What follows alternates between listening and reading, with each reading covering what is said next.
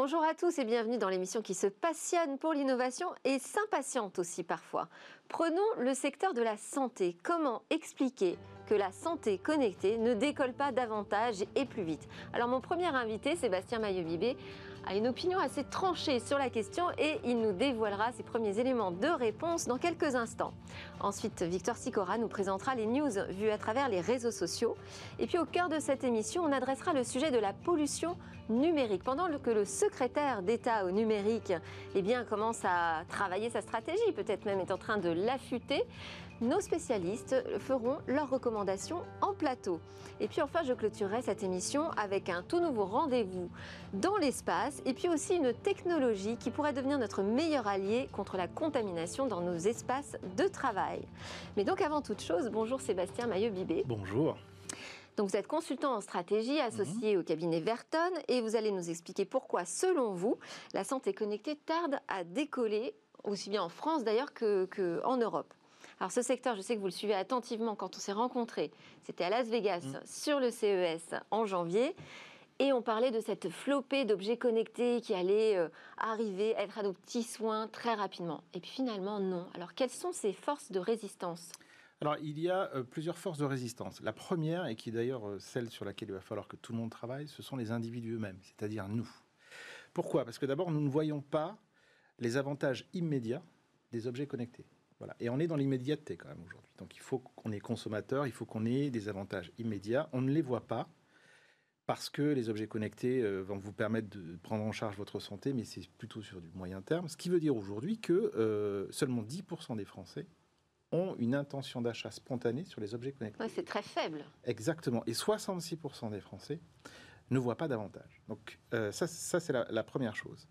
Euh, la deuxième chose, c'est que, euh, on, va, on va le voir après, il y a un manque de communication et de pédagogie sur l'utilité de ces objets connectés. Et notamment pour les jeunes, qui pourraient très bien être concernés par ces objets connectés, parce que c'est notamment quand on est jeune, par exemple, qu'on commence à fumer. Et aujourd'hui, vous avez seulement 15% des moins de 35 ans qui savent qu'il existe des objets connectés sur la santé. On oublie la cigarette électronique. On oublie exactement. C'est vrai, vous avez raison. Et la, troisième chose, quand je parle d'individus, je parle aussi des médecins.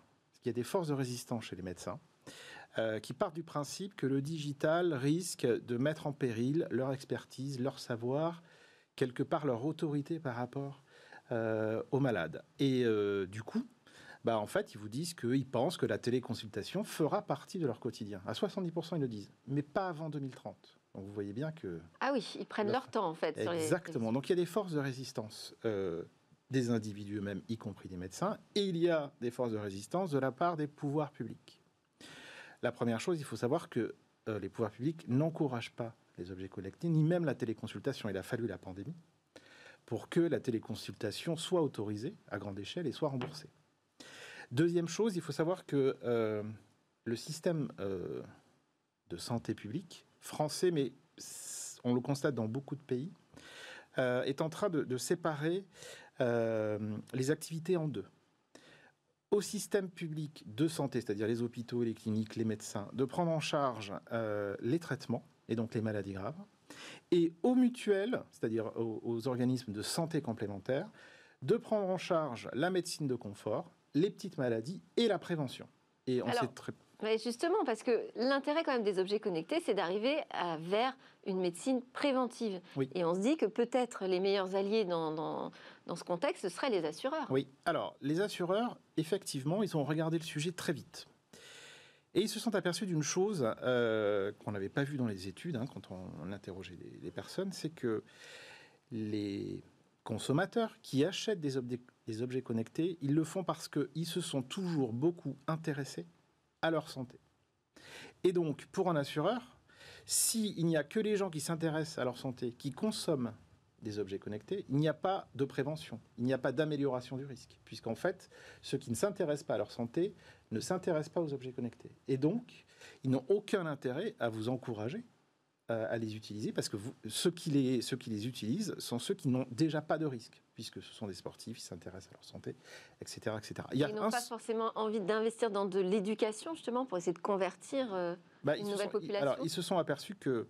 Euh, alors, ça marche aux États-Unis, mais aux États-Unis, ça marche pour une, simple raison c'est que euh, les données, c'est-à-dire les datas de santé sont facilement partageables. Et donc, les assureurs ont accès au profil de risque des assurés. Oui. Voilà. En France, c'est pas possible, et en Europe non plus. Donc, euh, les assureurs aujourd'hui, ils s'intéressent qu'à un seul sujet, parce qu'ils ont vu qu'il y avait un, effet euh, positif sur le risque, c'est euh, la prévention des chutes des personnes âgées, des personnes en perte d'autonomie. Bon, alors qu'est-ce qu'on a comme levier pour essayer de faire en sorte que ça décolle Alors, il y, a, des, y, a, des, leviers de plusieurs ordres. Déjà, euh, il va falloir qu'on lève petit à petit, même s'il faut protéger les datas, un certain nombre de contraintes juridiques. Et euh, vous savez que, par exemple, euh, les datas bancaires ont fait l'objet de plusieurs directives européennes et sont partagées aujourd'hui. On n'en est pas encore là sur la santé. Il va falloir sans doute qu'on y aille parce que on s'aperçoit que euh, la prévention est une source d'économie à long terme très importante pour les systèmes de santé, et donc je pense que ça va bouger. La deuxième chose, intéressons-nous aux individus. Et en fait, partons du principe que euh, plutôt que de mesurer sa tension ou son pouls, ou le nombre de pas, ou le nombre de pas, il faut sans doute que les industriels pensent à donner les moyens aux individus c'est-à-dire nous, à monitorer leur mode de vie et l'ensemble du mode de vie, l'alimentation, le niveau de stress, le sommeil, euh, la pratique sportive, etc., etc. Ce qui ferait que euh, c'est-à-dire une sorte de super app, un euh, coach, un coach numérique de vie pour mieux dormir, mieux manger, se sentir mieux et avoir finalement une vie sans doute qui présente moins de facteurs de risque à long terme. Et là, est-ce qu'il n'y a pas un frein culturel évident? Parce que alors, on, se rend compte que finalement, au moment du passage à l'acte, on se retrouve devant un formulaire où il faut rentrer ces données de santé ou ces données, on va dire, de vie quotidienne. On se dit d'un seul coup, là, mais qui, qui récupère ces données? Qu'est-ce qu'ils en font? Alors, ça va, être, ça va être le problème. Je reviens à mon premier point. Tant qu'on n'arrivera pas à démontrer aux individus que leurs données sont anonymisées, euh, qu'elles sont euh, protégées euh, et qu'elles sont utilisées que pour les aider eux, ça va pas bouger. Transparence. Exactement. Transparence. Et puis, il y aura sans doute à long terme aussi un effet sur le coût des complémentaires santé. Si effectivement la santé globale des Français s'améliore, alors on peut espérer à long terme hein, que le coût de ces complémentaires santé baisse. Et, les médecins, qu'est-ce qu'on peut ah bah, faire auprès des médecins? Les médecins, en fait, il faut le faire comme dans d'autres industries qui ont connu justement des difficultés par rapport au digital. Je parle, par exemple de l'assurance, où en fait vous aviez les distributeurs d'assurance que sont les agents qui étaient contre le digital parce qu'ils partaient du principe que les compagnies allaient les tuer, alors qu'en fait c'est le contraire. Eh bien, il va falloir qu'on travaille sur la formation des médecins. Aujourd'hui, les seules formations sur la santé connectée pour les médecins, c'est pour le cadre juridique. Ce n'est absolument pas dans la pratique euh, de la médecine. Et euh, on voit bien que les médecins qui utilisent de plus en plus les objets connectés, la téléconsultation, trouvent ça formidable, et ceux qui ne l'ont jamais utilisé, ils trouvent tous les défauts. Donc il va falloir que dans les études de médecine, évidemment, on travaille sur ce et des nouveaux usages. Exactement. Merci beaucoup Sébastien maillot du cabinet de conseil en stratégie. Verton, on enchaîne avec euh, l'actu vue par Victor Sicora.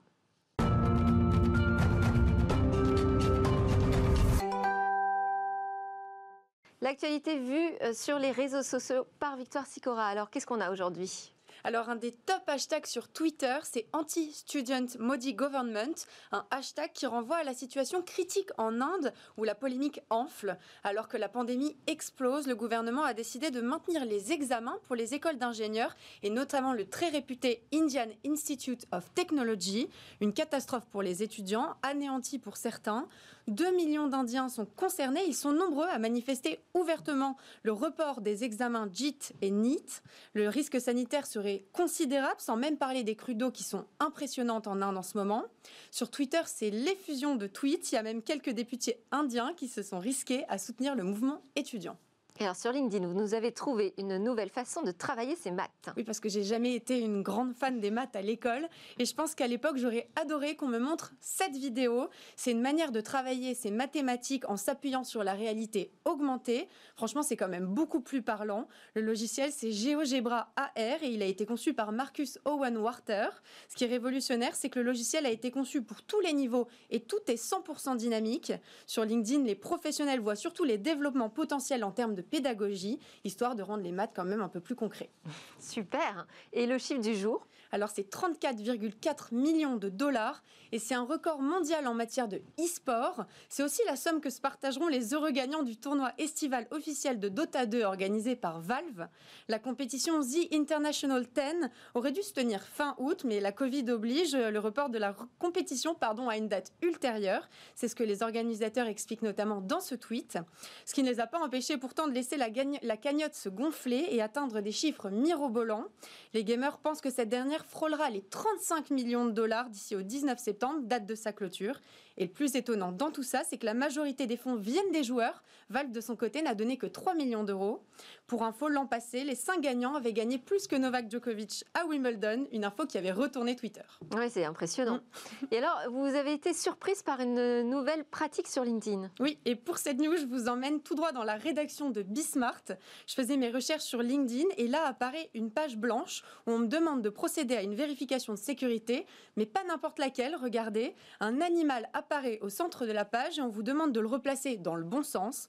Fun fact, ce n'est jamais le même animal ours, chien, girafe, cheval, ça change à chaque fois. Le pire, c'est que vous êtes chronométré. Sibyl, ma collègue, a fait un score de 66 secondes. Je pense qu'ils ont vu mieux. Et pourtant, ça a suffi à déverrouiller la page. Un nouveau CAPTCHA, donc, pour distinguer les ordinateurs des utilisateurs humains. On a hâte de voir ce qu'ils vont inventer pour la suite. Alors, retour sur Twitter avec la conférence Neuralink. Ça y est, on va enfin euh, en savoir plus sur Neuralink. Je vous rappelle que Neuralink, c'est la start-up d'Elon Musk qui développe des implants cérébraux. Ce soir, à minuit, heure française, se tiendra une conférence de présentation du projet et on n'avait pas eu d'informations depuis 2016, donc c'est très attendu.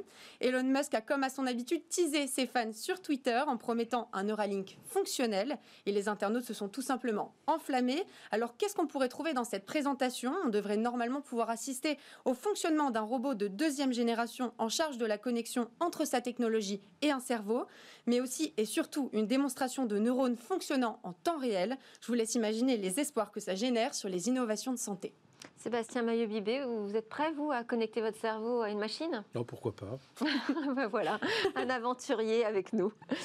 Eh bien, vous restez d'ailleurs en plateau, ça va être l'heure de notre débat sur la pollution numérique.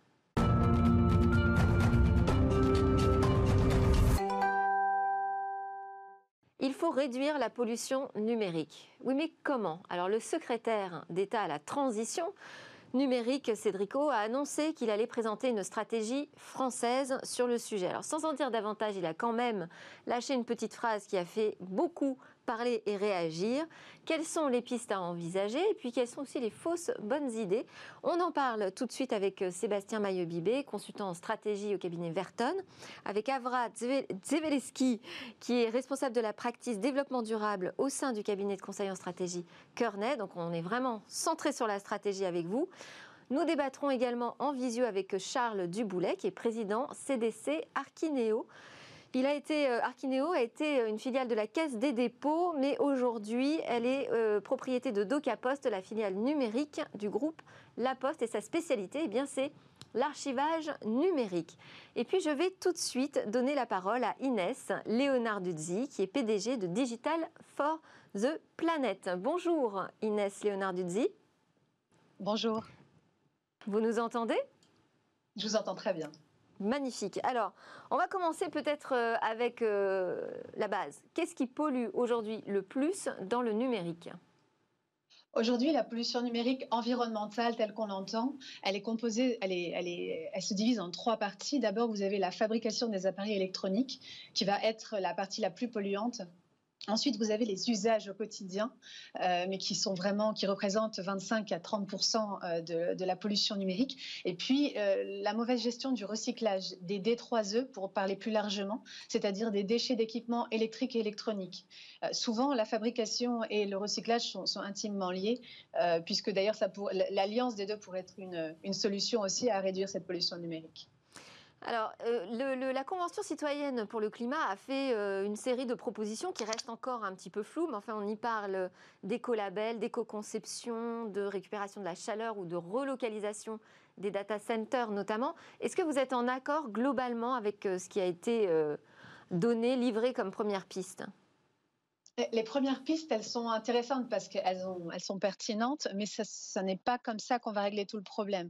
Il faut prendre les choses beaucoup plus en amont, euh, déjà dans des filières d'extraction de, minerais et de terres rares plus propres euh, en Afrique. Il faut euh, parvenir à concevoir un appareil euh, qui soit euh, bienveillant avec la planète, notamment pour prendre exemple avec, on a des pistes avec le Fairphone, euh, qui aujourd'hui ne répond pas complètement aux attentes des consommateurs, mais qui est une excellente piste et qui est une solution viable aujourd'hui.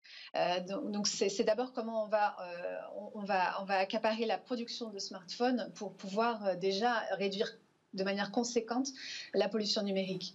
Euh, les usages, euh, les usages, c'est pas là où on va où on va le plus impacter. Euh, positivement l'environnement. je pense que les solutions qui sont proposées sont, bonnes, mais elles sont éparses et elles, ont besoin d'un peu plus d'ordre et, de continuité. Alors oui, vous, vous, parliez juste des usages. C'est vrai qu'il il est fait mention aussi de sobriété numérique. Et pour vous, ça c'est compliqué à mettre en place? Non, au contraire, c'est peut-être ce qu'il y a de plus facile, mais c'est peut-être ça veut dire fait... ça passe par de l'éducation sur euh, les usages. Absolument, ça, ça va être essentiel. Il faut qu'on comprenne aujourd'hui que euh, le numérique, c'est pas, euh, pas illimité, c'est pas transparent, c'est pas virtuel comme on, a été éduqué à le comprendre et à, et à l'apprendre depuis que le numérique est dans nos mains. Euh, mais c'est surtout de, la consommation électrique, de la consommation donc d'énergie, et qu'à chaque fois qu'on visionne une vidéo, à chaque fois qu'on, envoie des mails, eh bien, c'est de la consommation comme si on laissait la lumière allumée ou le frigo ouvert. donc tout ça, effectivement, il va falloir qu'on soit sensibilisé sur ces enjeux. Est-ce que, selon vous, la France est plutôt une bonne ou une mauvaise élève? Parce qu'on a un peu euh, plusieurs sons de cloche hein, euh, sur les réseaux sociaux à ce sujet. Alors, euh, très sérieusement, l'ARCEP, le régulateur des télécoms, Sébastien Soriano, nous a montré via des courbes que finalement le trafic des télécoms avait explosé entre 2013 et 2019. Les débits ont été aussi largement augmentés. Et pour autant, la consommation elle, euh, enfin en tout cas, pardon, l'émission carbone des opérateurs, elle, a baissé. Euh, on a eu d'autres exemples hein, qui ont été donnés qui nous expliquent que la France est plutôt dans un, cycle, un cercle assez vertueux euh, du côté des fabricants. Euh, euh, c'est pas faux du tout. La France, moi, je dirais qu'elle est plutôt bonne élève. Elle a déjà été euh, pionnière avec des actions comme celles que nous avons menées avec Digital for the Planet, mais également The Shift Project ou Green IT. on a été en amont sur ces sujets depuis bien un peu plus d'une quinzaine d'années. Et je ne dirais pas qu'on est mauvais élève. Après, on est un peu frileux pour prendre des actions fortes. qui auraient beaucoup plus d'impact parce que bah, déjà à l'échelle d'un pays c'est pas évident d'avoir du leadership sur un sujet. Et c'est pour ça aujourd'hui que la pollution numérique doit se doter de la cohésion européenne. Ça, c'est évident pour avoir euh, ben, de l'impact à plus large échelle, ce dont on a besoin. Alors avant de vous laisser partir, parce que je sais que vous avez un rendez-vous euh, après, euh, qu'est-ce que vous feriez comme recommandation à Cédric O, secrétaire d'État au numérique? Eh bien, ce qu'il a, mentionné, je pense que l'éducation euh, à ces sujets, mais avant de parler d'éducation qui est très euh, infantilisant, c'est l'information. Simplement déjà de donner des informations. Euh, serait, on a une loi qui, n'est pas passée, c'est fort dommage, il y a deux ans, qui consistait par exemple à écrire sur les appareils sur les boîtes des appareils électroniques l'impact carbone. Ça a été refusé alors qu'il y avait euh, une quasi-unanimité au Sénat. Ça a été refusé par, euh, par le ministère de la, de la Santé. Il y avait aussi l'enjeu d'expliquer que les écrans étaient nocifs pour les enfants de moins de 3 ans. Tout ça a été refusé.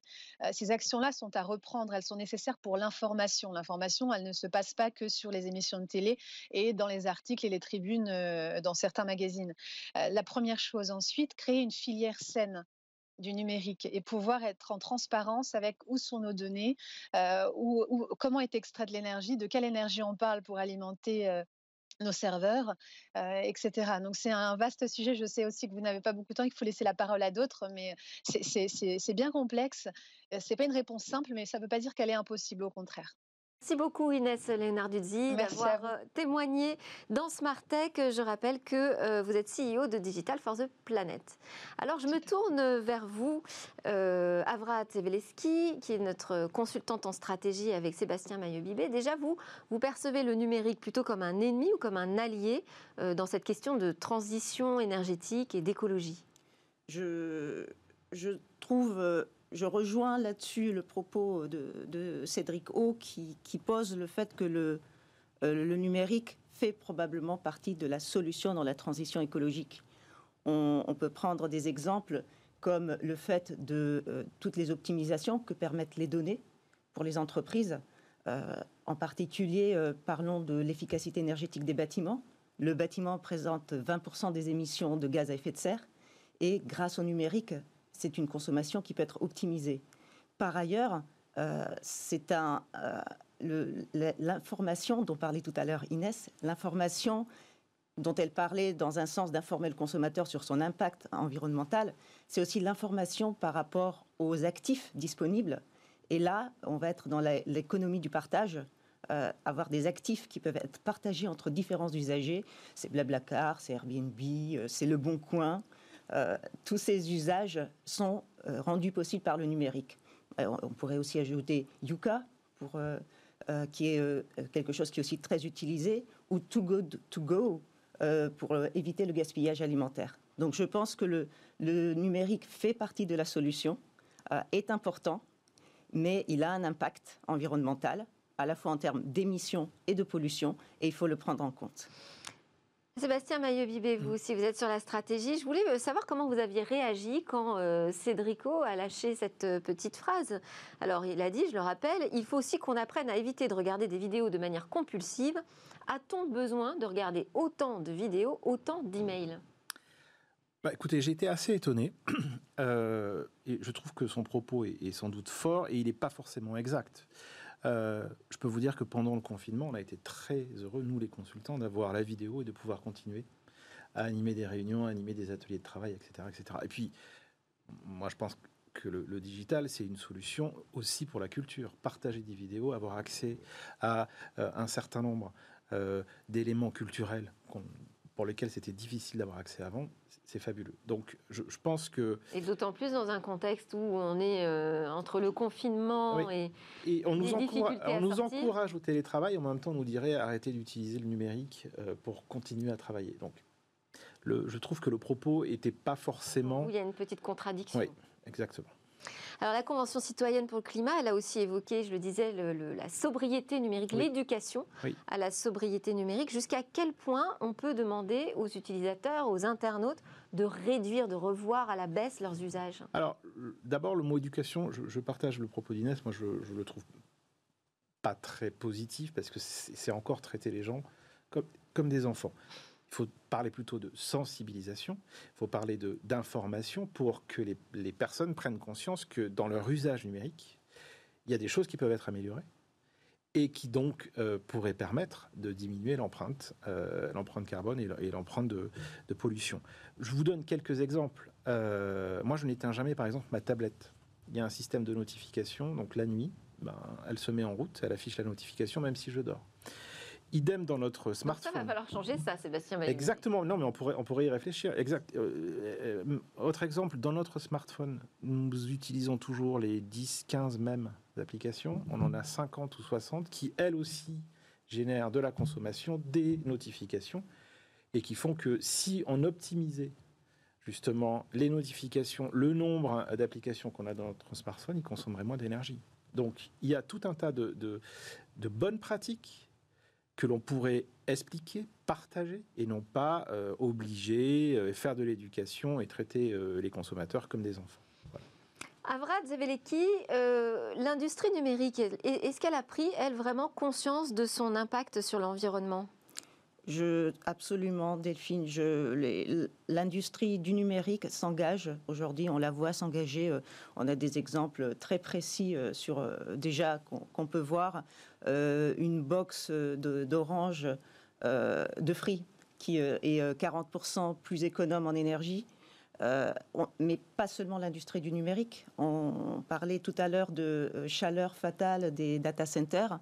On va voir Natixis à Val d'Europe qui va, grâce à l'énergie, la chaleur de son data center, chauffer euh, une piscine et une pépinière d'entreprise.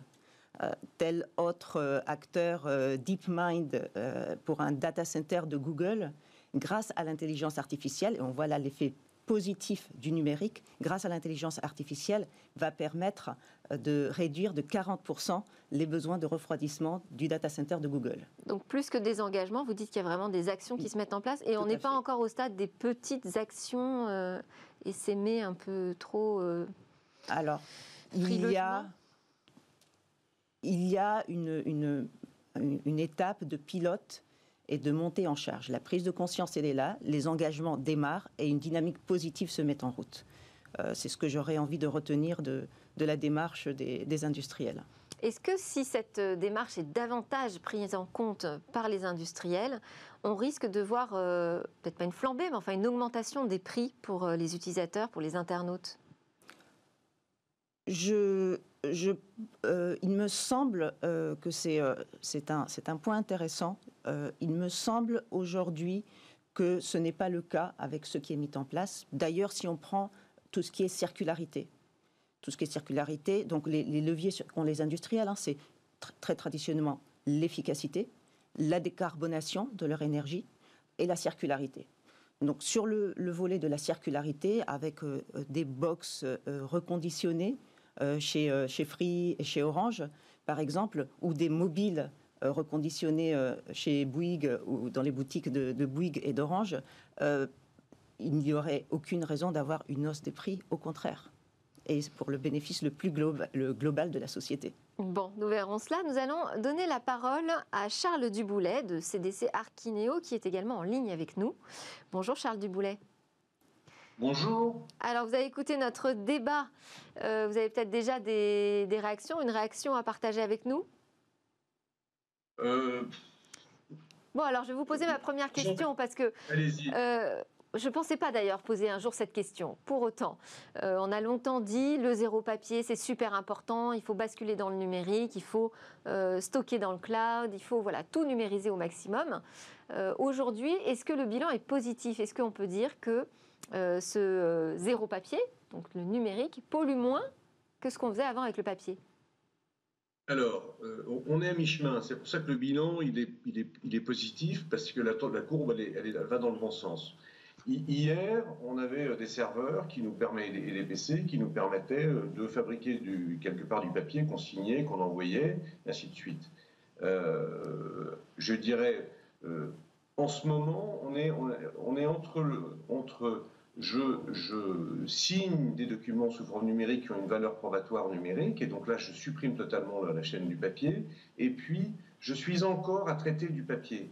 Et donc c'est là où le bilan, il n'est il pas encore très très positif, parce que on est dans, cette, dans, ce changement, et tout changement, bah, ça implique de la réorganisation. Donc pour les entreprises qui sont tout de suite basculées nativement vers je vais vers du, zéro papier quelque part, je décide de euh, la relation avec mes fournisseurs, elle doit être 100% numérique, elles, elles ont immédiatement un bénéfice, mais ça c'est pour les entreprises jeunes qu'elles peuvent faire, pour les entreprises qui ont un passé, qui ont une histoire, qui ont une organisation, c'est plus compliqué à faire, et donc pour elles, euh, j'allais dire, ce, retour sur investissement quelque part vers le zéro papier, le bénéfice du zéro papier, bah, ça va mettre 6 mois, 8 mois, 10 mois, euh, éventuellement plusieurs années, parce que c'est long à mettre en place, parce que ça implique une réorganisation dans l'entreprise. Alors pour autant, la Convention euh, citoyenne pour le climat a quand même un peu stigmatisé, en tout cas a parlé du problème du stockage comme étant un facteur polluant aujourd'hui. Comment euh, vous vous positionnez sur cette question et quelle est votre euh, stratégie là, à long terme? Ah, ah, ah. Alors, euh, j'ai envie de dire, hier, on faisait déjà du stockage. On ne change pas. En fait, ce qui, est en train de changer, c'est-à-dire que quand hier, on produisait un papier, on conservait aussi l'image numérique. Donc ce stockage, il existait déjà hier. là, ce qu'on est en train de faire, c'est se, passer complètement du papier et de toute la population, pollution liée au, papier et aller vers le numérique. Ce qui change, c'est que euh, si hier on produisait 1, maintenant on produit 15. Euh, et c'est ça, ça qui change. Et ce qu'il faudrait qu'on arrive à apprendre à faire, c'est que finalement ce 15, est-ce qu'on a besoin d'en stocker 15 Est-ce que finalement euh, sur ces 15, il y en a peut-être que 3 ou 4 qui sont utiles? Et c'est un petit peu un espèce de tri sélectif qu'il faudrait faire dans le numérique, qui, va nous permettre de je, dirais, de, tuer cette, image, enfin cette idée qu'il y a le numérique pollue encore plus qu'hier. non, c'est pas le numérique qui pollue encore plus qu'hier, c'est nous qui en produisons beaucoup plus et en ne triant pas et en ne supprimant pas, euh, polluons encore plus. Sébastien Maillot-Bibé, est-ce qu'on est dans une surconsommation du numérique? Est-ce qu'on est passé là dans l'excès, selon vous? Euh, Alors. C'est vrai que les Français ont, on disait en moyenne, euh, je crois, entre 8 et 11 terminaux. Bon, ça fait beaucoup. Alors, moi, je, pense qu'on n'a pas tous besoin d'avoir chacun deux smartphones, d'avoir une montre connectée, un smartphone, un ordinateur portable, un ordinateur physique, etc. etc. Euh, il y a un moment où... Euh, On peut ajouter la box, les enceintes connectées, toute la domotique. Exactement. Donc... Euh, ça, ce sont des nouveaux services. Alors, ce sont des nouveaux services qui aident aussi ou qui vont aider à mieux consommer, mieux se protéger, mieux euh, gérer sa santé, on en a parlé tout à l'heure. On parlait des objets connectés de santé qu'on appelle de nos voeux. Exactement. Euh, mais entre toute la technologie qui est offerte et parfois des comportements compulsifs, il y a quand même des choses à faire. on a tous un comportement compulsif. Moi, il a fallu, je, je le dis très clairement, j'avais une montre connectée, j'ai pas su la gérer. Donc j'étais tout le temps en train de la regarder. voilà. Donc à un moment, je me suis dit j'arrête et je reviens à une montre classique. Donc euh, il y a des comportements compulsifs, il y a des gens qui ne peuvent pas se passer de regarder leur smartphone, qui même pendant qu'ils sont en train de dîner, plutôt que de discuter, utilisent leur smartphone. Bon, bah, donc il y, a des choses quand même qu'on peut faire. Est-ce qu'on peut aller jusqu'à imaginer qu'on revienne sur l'idée de forfait illimité euh, sur les mobiles, sur Internet? Alors il y a beaucoup de pays qui n'ont pas de forfait illimité. Hein. Vous allez au Canada, vous avez, euh, ou aux États-Unis, vous avez une bande passante maximum, et si vous dépassez, vous payez. Donc il y a presque que la France hein, qui, a, autant euh, mis en place le côté illimité. Oui, mais ce serait quand même un retour en arrière. Qu'est-ce que vous en pensez, Avrat Seveleski je, pense, pour, pour rebondir aussi sur une de vos questions précédentes, je pense que ça, rejoint la question du... déjà, c'est une question de perception. Hein, ce qui mm. est illimité semble gratuit. Mm. Donc, euh, je pense que revenir sur ça ne serait pas euh, négatif, au contraire. Euh, d'autre part, euh, faire payer. C'est-à-dire donner notion euh, du coût à l'utilisateur final. Donner notion de la limite, ce sera vertueux, et donner notion du coût.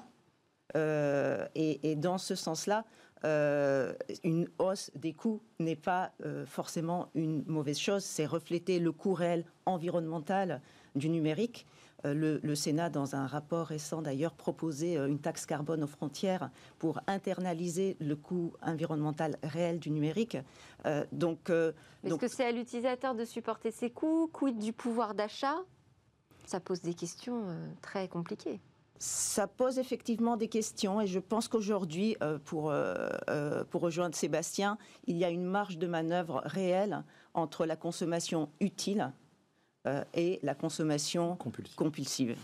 Quelles précautions doivent prendre les politiques, euh, mes chers consultants en stratégie, là, sur ce sujet? Euh, Je pense que des expériences récentes montrent la nécessité de travailler sa communication sur les sujets, mm. de la nécessité d'être dans une démarche de concertation, d'information, de communication euh, afin de pouvoir engager la société dans une démarche, parce que c'est une démarche systémique. On a euh, la sobriété des usages n'est pas indépendante des efforts des industriels. Sébastien Maillot-Bibé, vous hmm. feriez quoi, vous, comme euh, enfin, vous donneriez quoi comme conseil en fait au secrétaire d'État à la transition numérique? Ben, je pense que, c'est ce que je vous disais tout à l'heure, je, je partirai sur la sensibilisation et la prise de conscience. Je pense que personne ne sait aujourd'hui quelle est sa consommation numérique. Ce serait peut-être bien qu'on ait un indicateur. Et ça suffit, ça, pour faire une politique? C'est déjà un début. Mhm. Voilà. Moi, je, pars du principe que les, individus sont intelligents. Si on leur explique clairement les choses, qu'on a un discours clair, argumenté, euh, qui les incite plutôt qu'il les punit, ça peut marcher ça, marche sur beaucoup de sujets. Je ne vois pas pourquoi ça ne marcherait pas sur le numérique. Je voulais revenir à Charles Duboulet de CDC Arkineo. Vous êtes toujours en ligne avec nous. Moi, je, me demandais si, euh, parce qu'on évoque aussi hein, cette tendance possible d'aller vers plus de low-tech, en fait, hein, de réduire la voilure aussi sur euh, les technologies. On n'a pas forcément besoin de tout ce qu'on a et de toutes les capacités de, nos appareils. Vous, quand vous entendez ça, là, une tendance vers le low-tech, comment vous réagissez? Est-ce que ça vous inquiète?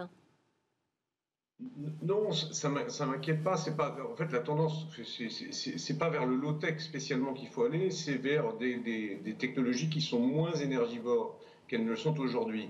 Euh, nous, dans nos data centers, ça fait déjà 20 ans qu'on récupère euh, la chaleur pour utiliser, enfin, l'utiliser pour les, sanitaires, enfin, toute la partie sanitaire de, des locaux, des infrastructures, euh, des data centers.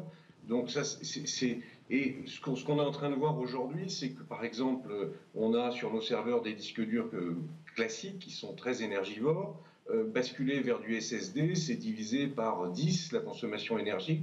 Donc, et là, on ne va pas vers du low-tech, on va vers plutôt des, produits encore plus, high-tech, mais qui sont beaucoup, beaucoup, beaucoup moins énergivores. Le danger du low-tech, c'est qu'on va avoir des produits euh, qui ne vont pas, en termes de consommation d'énergie, être, moins élevés. le low-tech, c'est pas euh, donner moins de services à l'utilisateur. Hein. en tout cas, si c'est donner moins de services à l'utilisateur, c'est le brimer, c'est aller au contraire de ce qu'on vient d'évoquer. Euh, il faut qu'il arrive à avoir le, même, quelque part le même niveau de service. Il faut simplement qu'on sensibilise à moins, ou en tout cas mieux utiliser euh, ces services informatiques et peut-être arrêter d'envoyer comme c'est le cas en vacances, 45 fois une vidéo, euh, parce que ça, ça c'est de la pollution. Ah bah alors vous rejoignez euh, Cédrico sur cette question. Qu'est-ce que vous lui conseilleriez d'ailleurs? Quelle serait votre recommandation avant de présenter sa stratégie? Ah, Je n'ai pas, pas, la prétention de, donner des recommandations à Cédrico. Euh, moi, simplement, c'est ce que j'essaye de faire avec, avec mes enfants, c'est les sensibiliser au fait arrêtez d'utiliser, arrêtez de vous connecter, arrêtez, réfléchissez avant d'envoyer. Est-ce que c'est utile? Est-ce que vous n'êtes pas en train simplement de polluer la boîte aux lettres de vos destinataires en faisant ça? Parce que, objectivement, ça sert à rien, ça a déjà été fait dix fois. Donc, c'est vraiment un travail, et ça revient, à mon avis, de pédagogie qu'il faut faire auprès des Français. Et il faut peut-être aussi qu'on arrive, l'idée du compteur de numérique qu'on peut, qu'on peut avoir, c'est une, bonne, c'est une bonne idée, pas forcément très facile à mettre en œuvre, mais c'est une bonne idée, ou en tout cas de sensibiliser. Qu'est-ce que moi, à titre personnel, je, contribue à polluer euh, dans mon usage du numérique? C'est ça qu'il faut qu'on arrive, si on veut, euh, si on veut pas passer à la répression, parce que la répression, c'est effectivement, c'est pas compliqué. Euh, on, met, on met un tarif et on plafonne, mais, mais là, on fait que des mécontents. Merci beaucoup Charles Duboulet de CDC Arkineo d'avoir euh, donné une petite feuille de route finalement quand même hein, au secrétaire d'État à la transition numérique. Il va écouter notre émission, il aura pris des notes. A priori, vous êtes quand même tous sur la même ligne. Euh, mm. Il faut faire de la pédagogie mm. euh, sans entrer dans de la culpabilité quand même, j'imagine. C'est ça toute la difficulté en fait hein, quand on est aux commandes. Alors exactement. Sébastien Maillot-Bibé Exactement je, reviens sur la santé. Euh, il y a des campagnes euh, qui ont très bien marché euh, sur la prise de conscience de, certains comportements à risque. il y en a d'autres qui n'ont pas marché. Il a fallu aller dans le répressif, mais parce qu'on était aussi dans le compulsif. Mais avant d'aller dans la répression, commençons déjà par essayer la sensibilisation? et l'industrie? Il faut aussi euh, s'intéresser aux fabricants, à l'industrie, euh, aux minerais qui sont extraits et qui sont de plus en plus euh, rares. ça, c'est quand même tout ce volet. On espère qu'il sera adressé, j'imagine, par Cédrico. On l'espère. On l'espère aussi. On attend avec impatience le plan. Il faudrait qu'on arrive sur le numérique à avoir la même chose de la part des industriels que sur l'automobile. Il y a 15 ans, on parlait de puissance. Aujourd'hui, on parle d'économie, d'usage. Donc, il s'est bien passé une transformation. Il va falloir sans doute qu'on fasse la même chose sur le numérique. On a, on a des modèles, tout à fait, des modèles d'autres industries Exactement. qui ont précédé euh, ce débat. Merci beaucoup, Avra Teveleski. Je n'arriverai pas à le dire. Teveleki, Tout à désolé, de Kearney, Sébastien Maillot-Bibé de Verton d'être venu débattre sur le plateau sur la pollution numérique. Alors là, après la pause, eh bien, on va quitter cette planète Terre.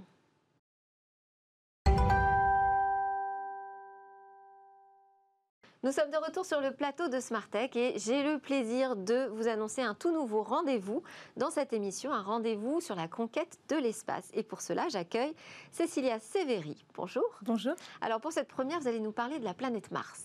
Oui, tout à fait, parce que Mars était la destination de l'été. Pourquoi? Parce qu'on a eu la chance d'assister à trois lancements vers la planète rouge. La sonde Up, d'abord, première mission interplanétaire d'une nation arabe, les Émirats arabes unis. Dans la foulée, la Chine aussi a réussi son premier envoi. Enfin, Persévérance, la sonde américaine, a fermé le bal le 30 juillet dernier. Alors vous allez me dire, Delphine, ça commence à faire pas mal de monde pour une même destination. Pourquoi trois envois vers Mars Bien Parce qu'en fait, un tel lancement n'est possible que tous les 26 mois. C'est une fenêtre de tir qui se calcule lorsque la Terre est 44 degrés en arrière de la planète Mars. En fait, c'est le moment où la planète Mars est la plus proche de nous, ce qui permet un voyage beaucoup moins coûteux en énergie. Et donc, nous y voici cette année. Cette fenêtre s'étendait du 14 juillet au 3 août. Et alors, une fois qu'on a la fenêtre de tir, on fait quoi? On avance tout droit vers Mars? Alors, en fait, la vraie difficulté, c'est que nous bougeons, la sonde va bouger et la planète Mars aussi va bouger. Donc, notre Terre et Mars tournent autour du Soleil à des distances des distances pardon, et des vitesses différentes. Donc il faut trouver les positions relatives des deux planètes. Donc ça veut dire qu'il faut trouver la bonne direction en fait. Exactement, mais ce n'est pas un voyage en ligne droite parce que ce serait bien plus coûteux en carburant. Le voyage s'effectue en orbite de transfert, appelée aussi l'orbite de Oman. On utilise tout simplement la gravité, celle qui permet de maintenir un objet en orbite autour d'une planète. Imaginez, c'est comme utiliser le courant d'une rivière au lieu d'allumer les moteurs, tout simplement. Et avec cette méthode, on utilise seulement deux fois les moteurs quand on change d'orbite et quand on rejoint l'orbite de la planète rouge. Et alors, à quelle distance sommes-nous de Mars, justement? Eh bien, cet été, notre planète est à près de 55 millions de kilomètres de Mars. Et ça fait un voyage qui va durer combien de temps, ça? 7 mois, 7 mois. Et euh, en fait, on passe de 55 à 493 kilomètres parcourus parce que, évidemment, la méthode choisie rallonge le trajet. La sonde Hope, celle lancée par les Émirats arabes unis, arrivera en février 2021. Au même moment, le rover américain Perseverance posera ses roues sur le sol de la planète Mars. Un atterrissage que les Américains avaient appelé les 7 minutes de terreur pour Curiosity en 2012. Vous savez, c'est le rover qui nous a offert un selfie depuis mars en 2019. Et alors, j'entends pas parler de l'Europe, euh, c'est normal? Et oui, parce qu'en fait, malheureusement, l'ESA, l'Agence spatiale européenne, a dû passer son tour cette année. En juillet, l'agence devait lancer son premier rover martien. Mais entre les difficultés techniques et la crise du Covid-19, on a dû reporter le programme à 2022, la prochaine fenêtre de tir en fait. Voilà, pourtant Delphine, nous ne sommes pas tout à fait hors jeu. Figurez-vous que l'ESA est partenaire d'un projet américain colossal, ça s'appelle Mars Sample Return. En fait, c'est euh, dans... Quel est le but de ce programme? Alors, le but de ce programme, c'est d'aller récupérer sur Terre des échantillons de sol martien. C'est un programme euh, qui va coûter 10 milliards de dollars et l'Europe en paiera un quart, en réalité, euh, Persévérance, on en parlait tout à l'heure, était la première étape de ce programme. Et ce sera la première fois de l'histoire qu'on effectuera un voyage retour depuis Mars. Ça doit faire à peu près 50 ans hein, que les scientifiques attendent ça. Pourquoi? Parce que c'est le meilleur moyen de trouver peut-être enfin une forme de vie actuelle ou passée sur la planète rouge. Et alors comment ça va se passer justement tout ça? Alors le programme euh, comprend trois étapes cruciales. La première étape, c'était donc Persévérance, on l'a dit, qui a pour mission d'aller récolter ces échantillons de poussière martienne. Mais pas n'importe où. Le site choisi est le cratère de G0 dans lequel l'eau s'est engouffrée il y a près de 4 milliards d'années la deuxième étape, en 2026, consistera à envoyer un nouveau rover et même une mini-fusée. Le rover pour récupérer ces tubes d'échantillons et la mini-fusée pour les envoyer en orbite autour de Mars. Alors il faut préciser hein, qu'un tel décollage depuis la planète Mars, euh, c'est un des plus grands défis technologiques euh, qu'on ait rencontré à ce jour. Ça et le retour sur Terre. Et alors, euh, l'ESA entre en jeu à ce moment-là Oui, exactement. C'est un vaisseau européen qui aura la grande responsabilité de ramener ces fameux échantillons, de les récupérer en orbite et de les ramener sur Terre, d'effectuer donc ce premier voyage historique retour sur Terre. Et c'est seulement en 2031 que les, les échantillons pardon, arriveront sur Terre pour être enfin examinés par des scientifiques. Voilà Delphine, vous savez donc pourquoi cet été le trafic était plutôt intense en direction de la planète Mars et surtout, surtout, vous savez que nous sommes en train de vivre un tournant de la conquête spatiale. Merci beaucoup Cécilia Severi pour ce nouveau rendez-vous. Je vous garde avec moi parce que la scientifique que vous êtes risque d'être très intéressée par notre rendez-vous à suivre.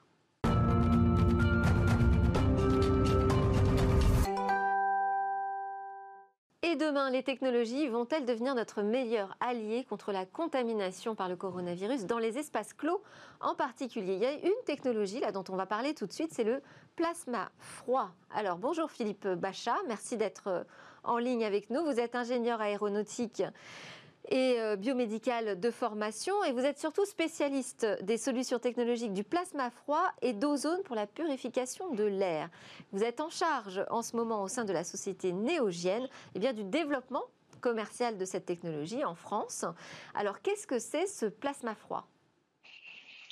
Bonjour, bonjour Delphine, comment allez-vous Écoutez, la technologie du plasma froid euh, n'est pas une nouvelle technologie. Ça fait déjà plus de 10 ans qu'elle est en utilisation un peu partout dans le monde. Malheureusement, ce n'est pas vraiment le cas en France, sauf dans les salles propres et les blocs opératoires. Donc, nous la trouvons particulièrement au sein des CHU, en règle générale. Et euh, le plasma froid, contrairement aux autres technologies de purification de l'air, est une purification active. Ce qui veut dire que nous sommes en train de produire des ions positifs et négatifs euh, qui vont se propager au sein de l'air ambiant dans les espaces clos. Et là, j'insiste pour dire que j'ai exactement tous les espaces clos, et non seulement donc dans les blocs opératoires ou les salles propres en particulier, de façon à neutraliser toutes sortes de polluants que nous trouvons donc dans ces espaces clos. Alors moi je l'ai déjà, s'il vous plaît, juste parce que avant de nous expliquer ce que ça a de différent, qu'est-ce que ça fait, dans quoi ça marche, c'est quoi le plasma froid? C'est quoi cette technologie? Euh, À quoi ça ressemble? Alors, le plasma froid, c'est en fait la diffusion d'ions positifs et négatifs. Nous sommes en train de répliquer ce qui se fait dans la nature, c'est-à-dire la production de ces ions positifs et négatifs qui, eux, servent à neutraliser toutes sortes de polluants. C'est la raison pour laquelle, par exemple, en montagne ou au bord de mer, euh, près des chutes d'eau, etc., vous avez la sensation d'avoir une qualité de l'air euh, bien, meilleure que, par exemple, en milieu, urbain ou en particulier au sein des, euh, au sein des domiciles ou dans les espaces clos. Alors, donc, est-ce que véritablement cette technologie, ce plasma froid, peut lutter contre une contamination au coronavirus? Oui, tout à fait. Alors, comme j'avais dit, ce n'est pas une technologie qui est nouvelle et qui a déjà fait ses preuves euh, contre euh, énormément de virus, de bactéries, etc. Dernièrement, nous avons réussi, suite donc à son succès contre le coronavirus, le premier coronavirus euh, qui s'est propagé malheureusement en Asie du Sud-Est, donc, suite à son succès à éliminer ce coronavirus, euh, euh, nos collaborateurs en Espagne de la société TAERA ont décidé, avec la collaboration du ministère de la Défense, de tester l'action germicide de cette technologie contre le nouveau coronavirus. Et ils ont fait ce test donc en, conditions réelles. Ils ont isolé une chambre dans laquelle ils ont mis des mannequins pour simuler euh, une chambre de patient dans un hôpital ou des urgences. Ils ont diffusé le virus dans l'air et ils ont actionné, donc activé la production grâce à nos produits, grâce aux produits qui produisent donc des ions positifs et négatifs. Ils ont réussi donc à prouver et à certifier l'élimination du coronavirus de l'air en 10 minutes, euh, de même que des surfaces. Et les surfaces étant donc, dans ce cas-là, les murs, les plafonds, les, les tables et les masques qu'ils avaient utilisés sur ces mannequins. Ça veut dire que ça a été validé par la communauté scientifique. Et, validé, effectivement. Et dans ce cas, euh, pourquoi on ne trouve pas d'utilisation là en France? Bah, Vu que le test a eu lieu il y a à peine deux mois et que euh, personnellement, je suis donc en charge d'essayer de propager l'information euh, tant au niveau pédagogique qu'au niveau diffusion au grand public, ça prend quand même un peu de temps. en Espagne, ils ont commencé à faire ce travail depuis deux ans, donc ils ont réussi très rapidement à atteindre un, un niveau de, de, communication et de connaissance au sein du grand public et avec la collaboration donc des autorités euh, nationales. En France, ça commence et euh, malgré le fait qu'on vienne de commencer, je suis très heureux de, vous dire que nous, enregistrons énormément de ventes, énormément d'intérêt de la part de, personnes qui sont de compagnies qui, qui vont distribuer nos, produits grâce à leur réseau professionnel, que ce soit dans les systèmes de traitement de l'air ou que ce soit au niveau de leur salle de vente, etc. Alors justement, est-ce qu'il y a un type euh, d'espace qui euh, se prête davantage à l'utilisation de cette technologie du plasma froid euh, Où est-ce qu'on peut l'utiliser? Dans quel cadre?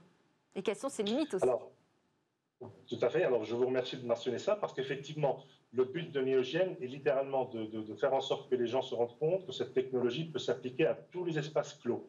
Et j'insiste sur ce point, tous les espaces clos, que ce soit donc les espaces professionnels, les bureaux, les hôpitaux, les hôtels, les gyms, les restaurants, les écoles, les universités, les aéroports, les gares, les métros, donc tous les espaces clos. Les, les plateaux télé, par exemple. Absolument, absolument, tout à fait. Je n'ai pas vraiment de référence à ce niveau-là, mais bon, les références internationales que nous avons sont suffisamment représentatives. On parle des plus grands hôpitaux dans le monde, en particulier aux États-Unis.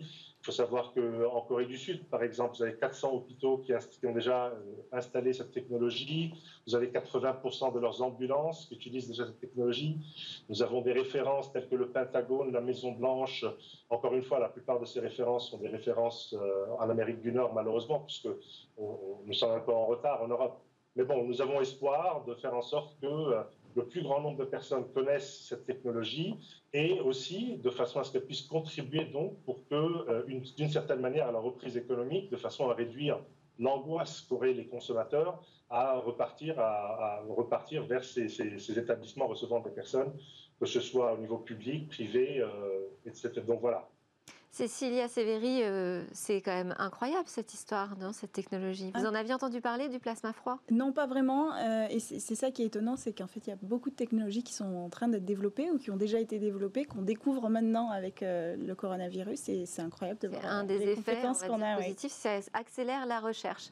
Merci beaucoup Philippe Bachat de Néogienne d'avoir été avec nous dans Smart Tech. Merci à tous. C'est presque la fin de cette émission. J'espère que vous aurez apprécié comme moi ces découvertes et puis aussi ces réflexions euh, sur l'innovation. On conclut avec quatre jeunes pousses innovantes dans notre lab startup. Et moi, je vous dis à lundi. En attendant, je vous souhaite un excellent week-end.